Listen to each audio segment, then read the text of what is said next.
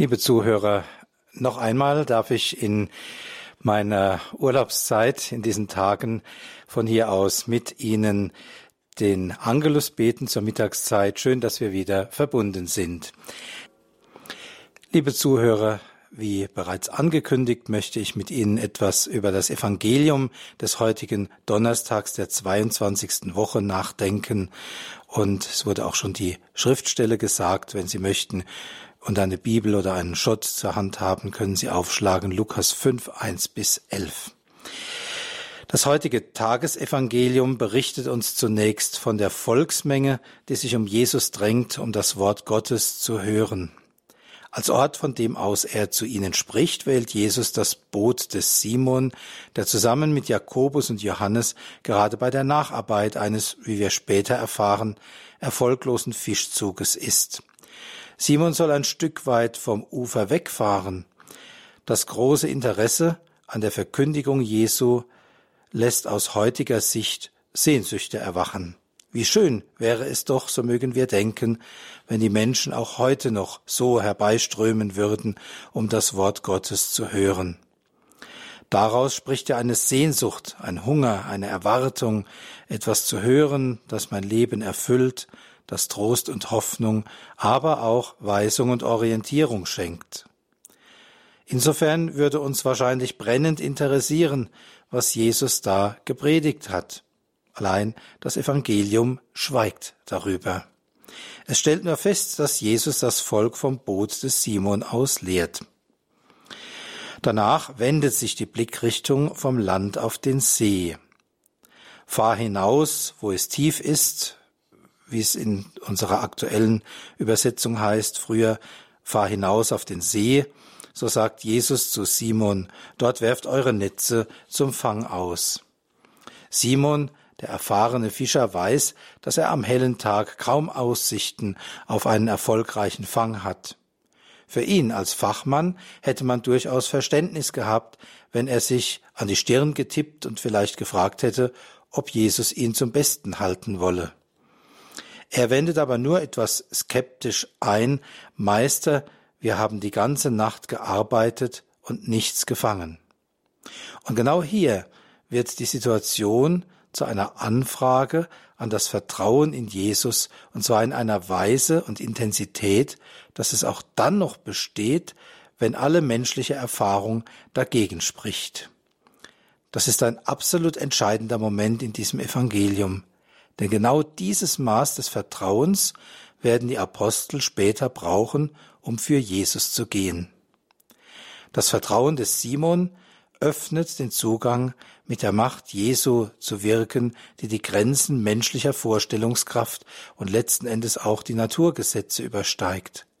Doch wenn du es sagst, werde ich die Netze auswerfen. Das ist der entscheidende Punkt. Nicht, ja, warte mal heute Nacht, wenn es dann wieder dunkel ist, fahre ich wieder raus, wir probieren es nochmal.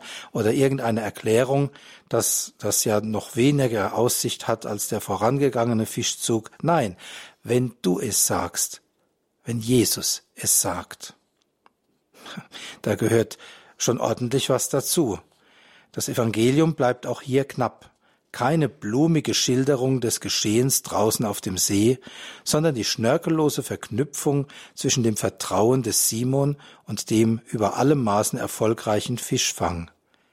In dieser Konstellation ist dann auch völlig klar, dass dieser Erfolg auf Jesus zurückgeht. Insofern ist das Geschehen auch ein Offenbarungsgeschehen. Simon fällt Jesus zu Füßen. In der Begegnung mit seiner Macht erkennt er nicht nur Jesus besser, was sich im Niederfallen zeigt, sondern auch sich selbst in seiner Unzulänglichkeit. Herr, geh weg von mir, ich bin ein Sünder. Und ähnlich geht es auch denen, die bei ihm sind. Ihnen allen ist klar, dass hier etwas geschehen ist, das weder Natur noch menschliches Vermögen herbeiführen können. Das konfrontiert mit der göttlichen Macht Jesu und versetzt sie in Furcht.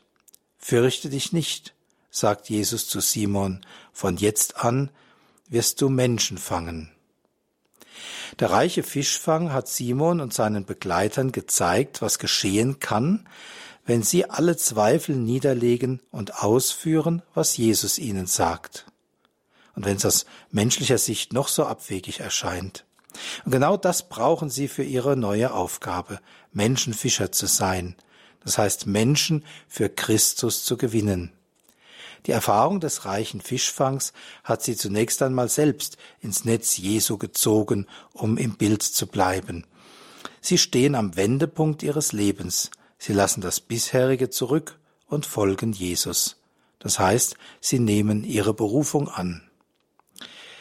Liebe Zuhörer, rückhaltlos auf Jesus vertrauen, das war, ist und bleibt eine große Herausforderung. Seinem Wort folgen, auch wenn das aller menschlicher Vorstellungskraft widerspricht. Menschenfischen ist keine Bauernfängerei, kein Übertölpeln, kein Ergebnis ausgefeilter Werbestrategien. Es ist und bleibt letztlich das Werk des Herrn selbst. Wer Menschen für Christus gewinnen will, kommt nur weiter, wenn er Christus alles übergibt, sich ihm sozusagen als Werkzeug in die Hände legt. Christus muss immer Ausgangspunkt und Ziel sein, wenn einer für das Reich Gottes arbeiten will. Und dazu gehört die persönliche, die innige Beziehung zu ihm.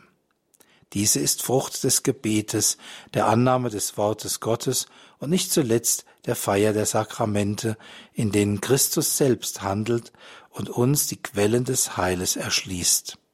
Bitten wir Jesus immer wieder voller Sehnsucht um das Vertrauen, seinem Wort zu folgen, gerade dort, wo es mit Herausforderungen und der Notwendigkeit zur Überwindung der eigenen Zweifel verbunden ist. So öffnet sich die Tür für sein machtvolles Wirken in der Welt. So darf ich Ihnen zum Abschluss den Segen geben. Der Herr sei mit euch. Und mit deinem Geiste. Es segne, behüte und bewahre, stärke und heile euch der allmächtige und barmherzige Gott, der Vater und der Sohn und der Heilige Geist. Amen. Gelobt sei Jesus Christus. In Ewigkeit. Amen.